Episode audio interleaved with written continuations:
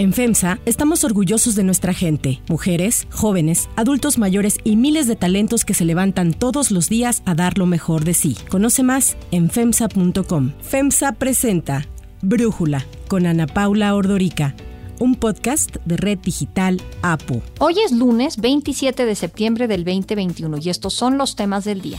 De diciembre del 2019 a septiembre del 2021 se registraron 55.820 muertes en exceso, de las cuales 407.000 estarían relacionadas al COVID-19 toma fuerza un tratamiento para aquellas personas con COVID-19 que no responden a la intubación endotraqueal y a la ventilación mecánica. Se llama ECMO. Facebook sabe lo dañino que ha sido Instagram para los adolescentes en quienes ha aumentado los problemas de salud mental. Pero antes vamos con el tema de profundidad.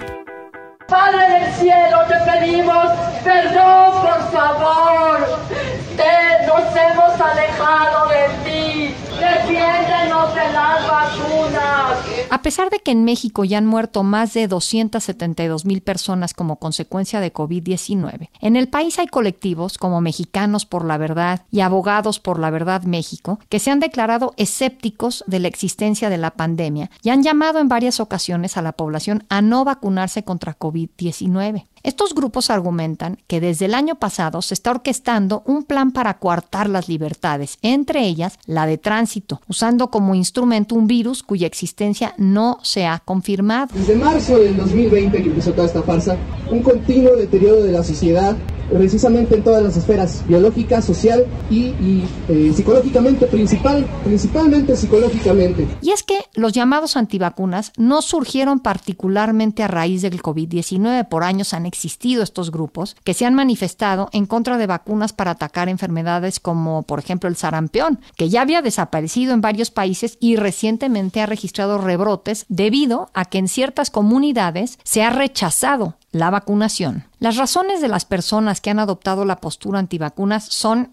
diversas. La principal es la desinformación. Muchos dicen que le tienen miedo a los posibles efectos secundarios de las vacunas de reciente creación contra el COVID. Hay quienes afirman que las vacunas atentan contra sus creencias religiosas porque hay quienes creen que tiene o están hechas de partículas de fetos y entonces creen que apoyarían el aborto, por ejemplo. Y algunos más extremistas aseguran que la aplicación de vacunas es un pretexto para implantarles un chip a fin de que el gobierno pueda controlar de acuerdo con la última encuesta nacional El coronavirus en México realizada por Consulta Mitofsky, el 7.2% de los encuestados dijo que no se vacunaría. El 92.1 dijo que ya lo había hecho o estaba esperando su turno para poder hacerlo y el punto 7 restante prefirió no contestar. Si bien no hay una cifra exacta de cuántas personas están en contra de la vacunación y en qué ciudades viven, una encuesta elaborada por NBCLX encontró que en Estados Unidos el 23% de las personas que se han manifestado en contra de las vacunas son adultos de entre 18 a 34 años. Algo similar ocurre en México, porque de acuerdo con especialistas, la mayoría de los que no quieren vacunarse y que piensan que estas hacen daño basen sus convicciones en información que circula en redes sociales. El movimiento antivacunas en México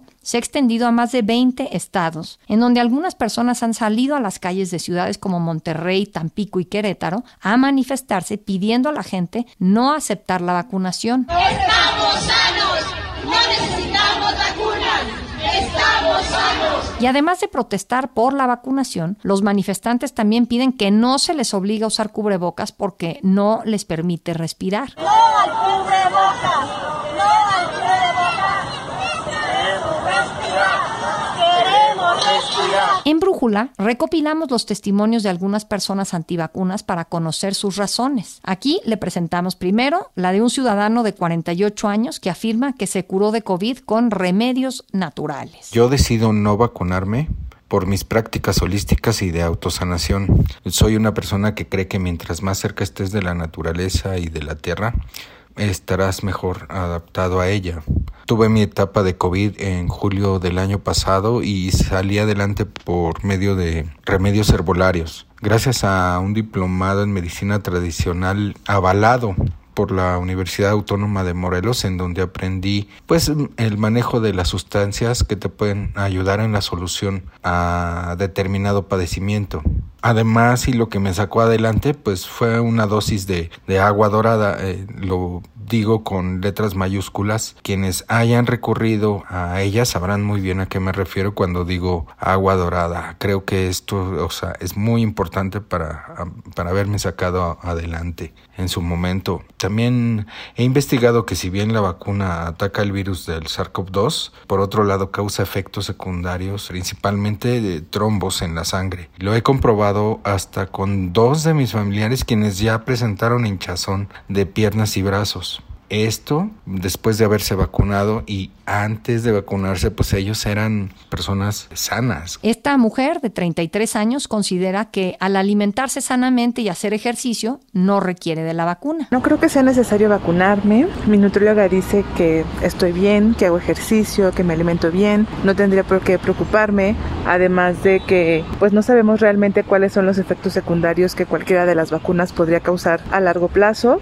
y yo creo que ya ha pasado mucho tiempo de que estamos en pandemia y no me enfermado, me siento bien, así que considero que no, no es necesario que me vacune. Otra ciudadana de 43 años decidió no aceptar la vacuna porque no tenía acceso a la recomendada por su médico. Yo antes de tomar una decisión de si hacer la vacuna o no, le pregunté a mi doctor cuál me recomendaba porque él me había dicho que yo me tenía que cuidar muchísimo porque soy de alto riesgo, no tanto por mi edad, sino porque alguna vez me dio neumonía y estuve internada en el hospital pues varios días. Entonces aquí en Baja California Sur a los que le tocaba de mi edad fue la Sinovac y mi doctor me dijo no te hagas esa porque tiene una eficacia del 40%, mejor espérate a AstraZeneca o Pfizer. Y si no te la puedes dar aquí, pues ya te vas a México a ver qué, qué onda. Por el momento síguete cuidando, no salgas, toma tus precauciones. El análisis.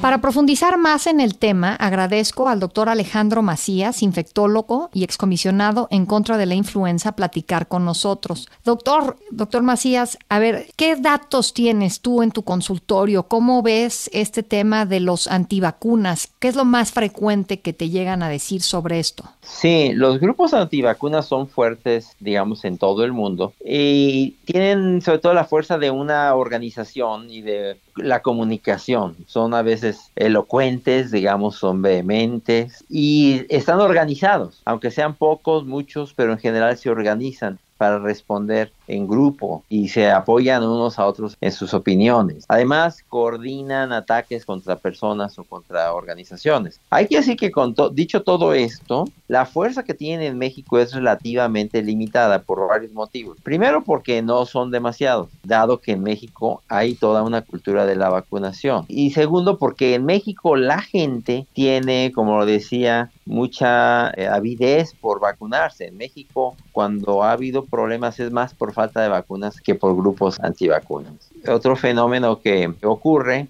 es que en México la población general, digamos la gente que no disfruta de un alto nivel económico o político, educativo, no se opone a las vacunas. De hecho, algo que ocurre en México un poco paradójicamente es que los grupos antivacunas están formados un poco más con gente con algún grado de educación, particularmente los que están bien organizados. Eh, tienen frecuentemente títulos universitarios, tienen posgrados inclusive, y decía es un poco paradójico que frecuentemente gente con más educación milita en grupos antivacunas en México. Hay mucha gente, doctor, que yo he visto que es escéptica de esta vacuna en específico, que no son antivacunas en general, pero de la de COVID sí, por la rapidez con la que se produjeron estas vacunas. ¿Tú qué le dirías a alguien así? Sí, primero también hay que decir que la gente clamaba, todos clamábamos por tener una vacuna rápido y cuando está la vacuna rápido, entonces hay quien dice, ay, es que se fue demasiado rápido. Y para hacer la vacuna nunca se escatimó ni en tiempo, ni en dinero, ni en esfuerzo. Simple y sencillamente fue posible hacerla muy rápido porque hubo mucho dinero involucrado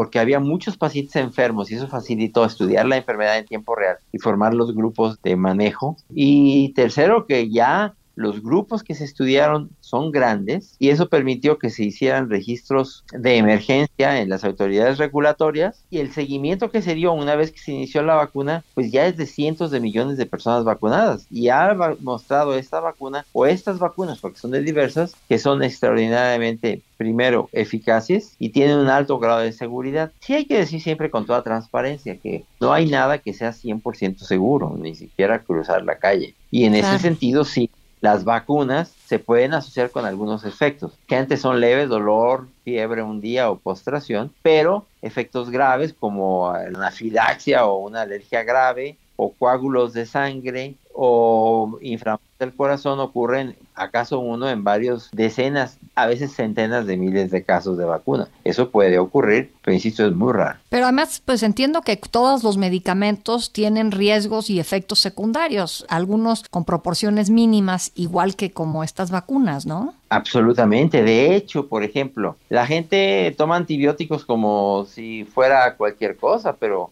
por ejemplo, un problema grave que puede tener casi cualquier antibiótico, por ejemplo, el desarrollo de bacterias multiresistentes, la anafilaxia, pues es del mismo tamaño o más grande que para las vacunas. Y la gente toma medicamentos y antibióticos como si cualquier cosa. En efecto, a esta vacuna en particular, pues yo creo que tiene mucho que ver con el fenómeno de ahora de las redes sociales. Se le ha observado con mucha fijeza, digamos. Ahora, yo veo que en Estados Unidos sí hay pues un número importante de gente antivacunas en general y en especial tratándose de esta de COVID y que precisamente por este número tan elevado de gente que no se quiere vacunar, no llegan a la inmunidad de rebaño y tienen estos rebrotes. Doctor, tú dices que en México eso no lo ves como un problema? No, en términos generales no. En muchos países los grupos antivacunas y la gente que no se quiere vacunar de, moto propio, que no, que, no está organizada, pero que simplemente no quiere vacunarse, es mucha. Y de hecho en Estados Unidos, como decía, ha afectado las tasas de vacunación, como bien dices. No han llegado en algunas ocasiones, a pesar de la disponibilidad amplísima que ha habido de la vacuna, hay muchos estados donde no pueden sobrepasar, digamos, el 60% de la gente vacunada. Eso en México sería impensable. En México fácilmente llegas a determinados grupos arriba del 90% de aceptación de la vacuna. Doctor Alejandro Macías, muchísimas gracias por platicar con nosotros. Si te gusta escuchar Brújula, te invitamos a que te suscribas en tu aplicación favorita o que descargues la aplicación Apo Digital. Es totalmente gratis y si te suscribes será más fácil para ti escucharnos. Además, nos puedes dejar un comentario o calificar el podcast para que sigamos creciendo y mejorando para ti. Hay otras noticias para tomar en cuenta. 1. Exceso de muertes en México. La Secretaría de Salud publicó la última actualización del informe de exceso de mortalidad que va del 29 de diciembre del 2019 al 13 de septiembre del 2021. En este periodo se esperaba 1.241.300 muertes, pero se registraron 1.800.000 casi. Es decir, hubo un exceso de mortalidad de cerca de 560.000 muertes, un 45% más de lo esperado esperado. Según el documento difundido por el gobierno federal de las más de 550 mil muertes en exceso, poco más de 400 mil se vinculan con COVID-19, es decir, el 73% del total. La cifra dada a conocer contrasta con las apenas 265 mil muertes que el gobierno federal registra como oficiales atribuibles al SARS-CoV-2. En el informe se detalla que de las 400 mil defunciones asociadas a COVID-19, 256 mil se registraron en hombres y 151 mil en mujeres. Llama la atención que la cifra que ahora reconoce el gobierno federal es similar a la que el INEGI ya reportaba, pero solo para el periodo de enero del 2020 a marzo del 2021.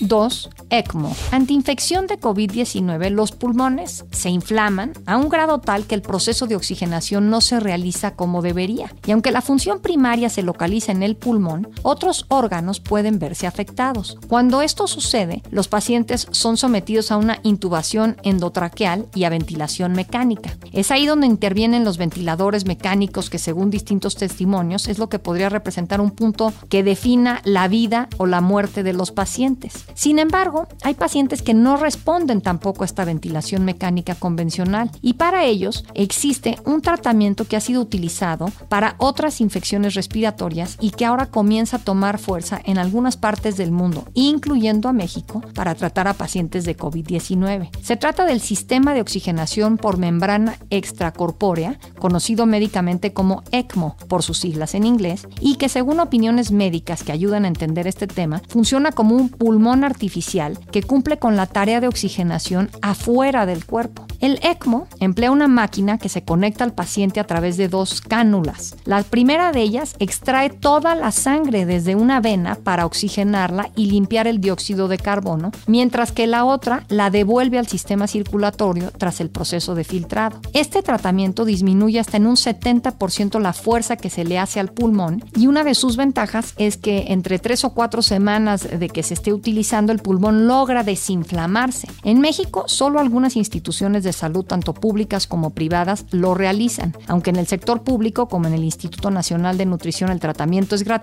en el hospital ABC el costo llega a rebasar el millón de pesos. Para Brújula, el doctor Francisco Moreno, director de Medicina Interna del Hospital ABC, hace el siguiente análisis. Hay, sin embargo, pacientes que tienen tanto daño pulmonar que requieren una máquina especial que se llama ECMO. ECMOS es la traducción en inglés de sistema de oxigenación por membrana extracorpórea. Es decir, es como si te oxigena un aparato que no son tus pulmones. Esto se ha hecho, se hace en algunas partes del mundo, es un procedimiento muy complejo, hay unos cuantos médicos certificados en el país que pueden realizar este procedimiento y permite que el paciente pueda desinflamarse de los pulmones y después poder lograr sacarlo adelante o en algunas ocasiones se usa como un puente mientras se va a realizar un trasplante pulmonar.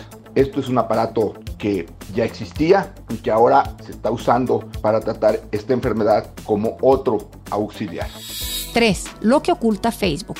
22 millones de adolescentes usan Instagram todos los días en Estados Unidos, que comparado con los 5 millones que utilizan Facebook, pues eh, nos deja ver que es una red social mucho más preferida por los jóvenes. Con 1.300 millones de usuarios en todo el mundo, más del 40% de los que utilizan Instagram tienen 22 años o menos.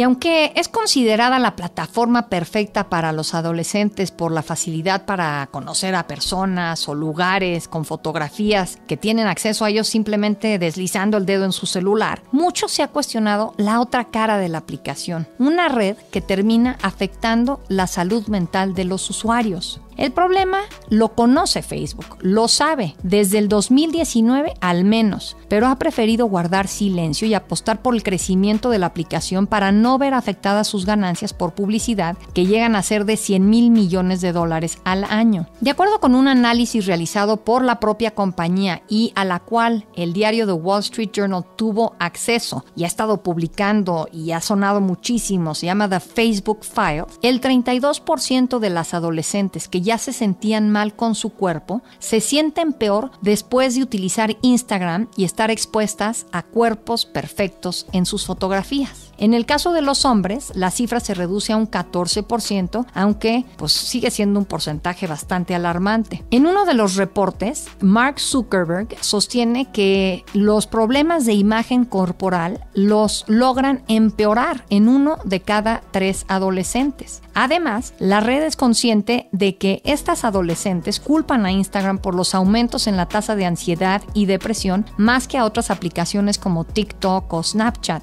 Otro dato, Instagram ha provocado que algunos de sus usuarios tengan pensamientos suicidas. Y a pesar de que los adolescentes reconocen los problemas de salud mental que les ocasiona, no están dispuestos a abandonarla por completo. Por ello, Facebook tiende a minimizar el problema. En marzo, Mark Zuckerberg dijo a congresistas que los análisis internos mostraban los efectos positivos que el uso de la aplicación tiene para los usuarios, incluidos aquellos relacionados con la salud mental. The research that we've seen is that using social apps to connect with other people can have positive mental health benefits and well-being benefits, like helping people feel more connected and, and less lonely. Yo soy Ana Paula Ordorica, Brújula lo produce Batseba Feitelson. En la redacción, Ariadna Villalobos. En la coordinación y redacción, Christopher Chimal. Y en la edición, Omar Lozano. Yo los espero mañana con la información más importante del día. Oxo, Farmacias ISA, Cruz Verde, Oxo Gas, Coca-Cola FEMSA, Invera, Torrey y PTM son algunas de las muchas empresas que crean más de 245 mil empleos tan solo en México y generan valor como parte de FEMSA. FEMSA presentó Brújula con Ana Paula Ordorica, un podcast de Red Digital APO.